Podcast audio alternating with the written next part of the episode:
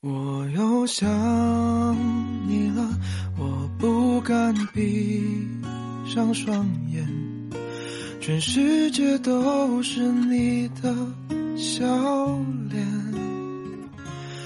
我又想你了，穿梭在我们都熟悉的画面，一遍一遍。嗨，晚上好，我是芝芝。今天想要准备一篇电台送给所有正在经历失恋和失去的你。你怎么就不知道放弃呢时钟滴答滴答的提醒？我觉得我已经很久没有找你聊天了，距离我们上一个话题结束到现在。已经过去了一个小时零三十二分钟，我一会儿翻了翻我们的聊天记录，我一会儿又在小红书和微博里面搜索着可能我可以和你产生共鸣的话题。桌子对面的嘈杂声、争论声，从我的耳畔一一掠过。我突然想起来，很多年以前，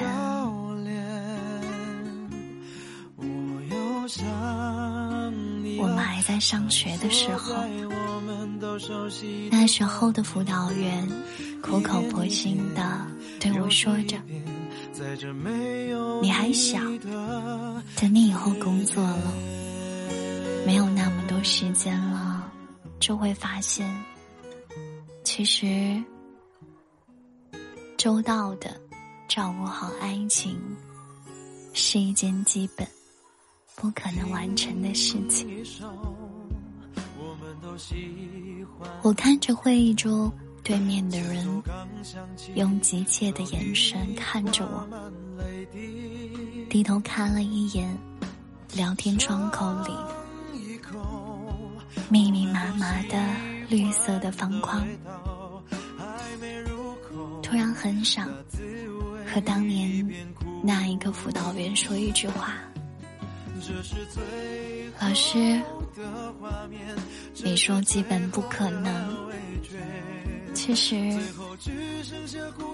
也不是完全不可能嘛，只是当年我没有得到的爱情，十年的周到照顾之后，依然没有得到。全世界都是你的笑脸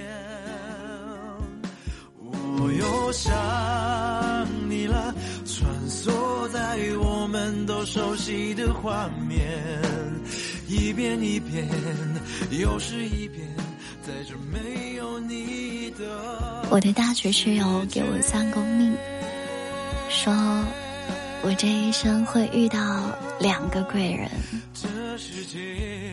说我有很长的倾诉欲，还有就是。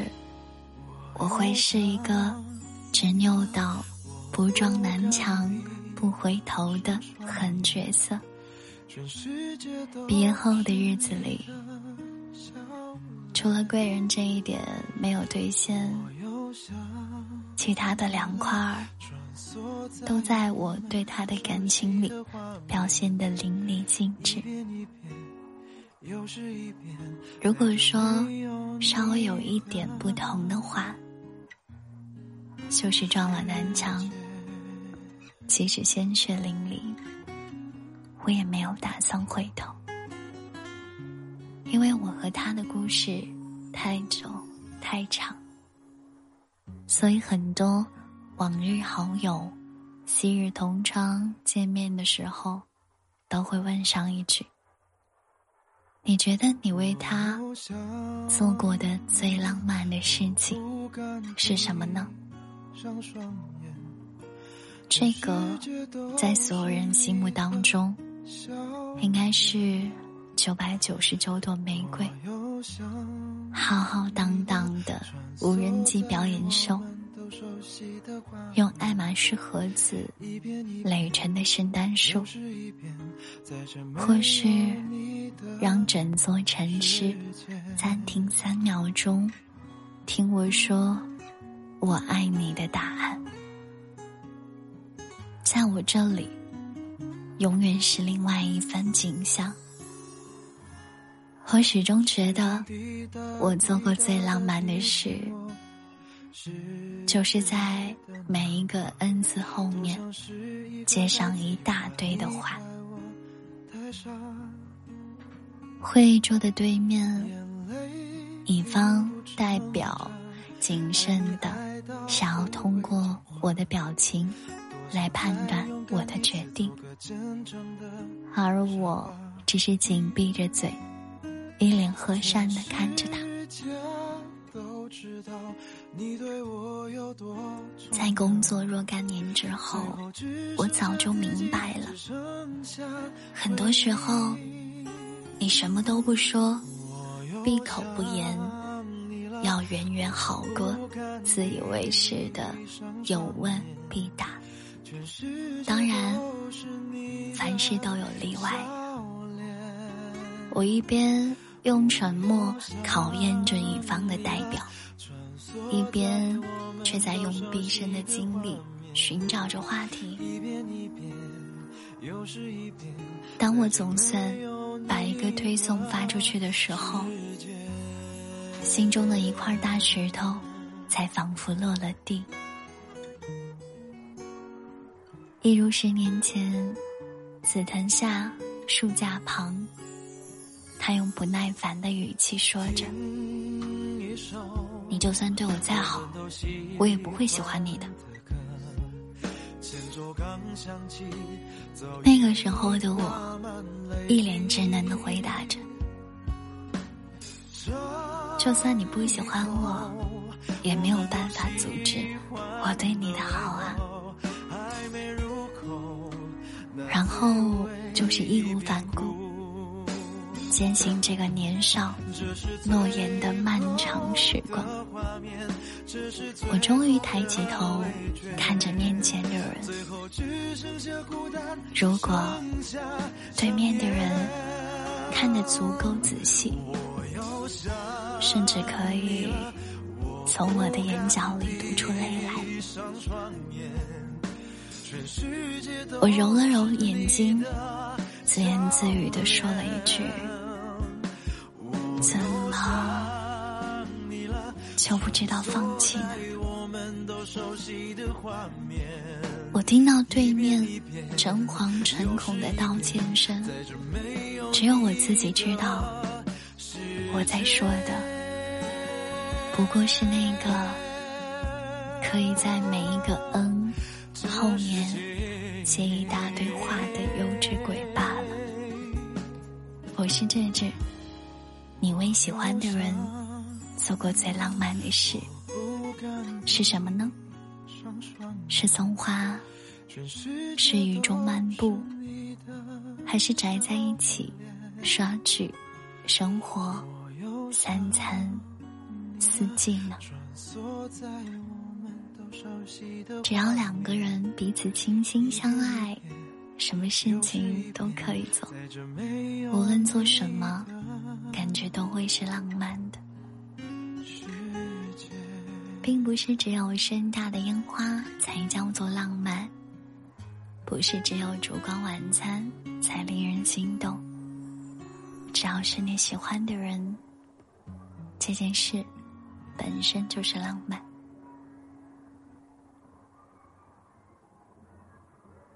我认为浪漫是分享欲。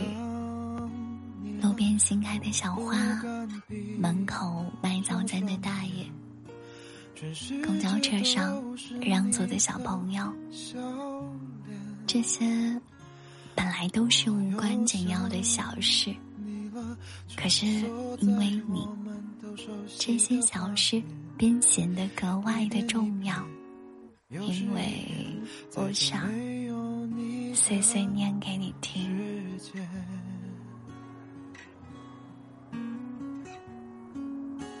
另外见面应该是最直观表达爱意的方式了。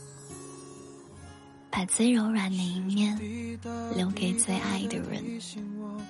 温柔的话能使人开心一整天。爱会传染温柔，是有回馈的，所以我们之前的电台也说过，一定要多多见面、拥抱，多多的互诉思念，多多的分享日常，多多的感受。对方的情绪和温度，捧着手机聊了几百几千页，都比不上一个能够坐在一起开怀大笑的见面。我想，这就是爱存在的方式。如果你喜欢的那个人一直没有办法喜欢你。就请你放过他，也放过自己。爱人一定要先自爱，不能太卑微。祝你早点找到给你浪漫感觉的那个人。晚安，我是今天的芝芝。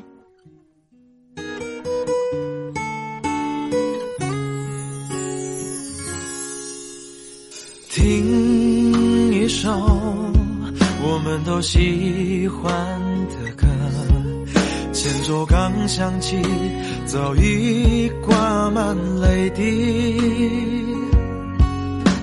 尝一口我们都喜欢的味道，还没入口，那滋味已变苦。这是最后的画面，这是最后的味觉，最后只剩下孤单，只剩下想念。我又想你了，我不敢闭上双眼，全世界都是你的笑脸。我想你了，穿梭在我们都熟悉的画面，一遍一遍，又是一遍，在这没有你的世界，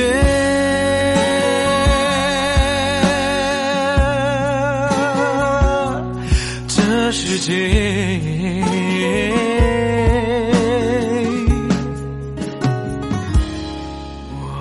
想你了，我不敢闭上双眼，全世界都是你的笑脸。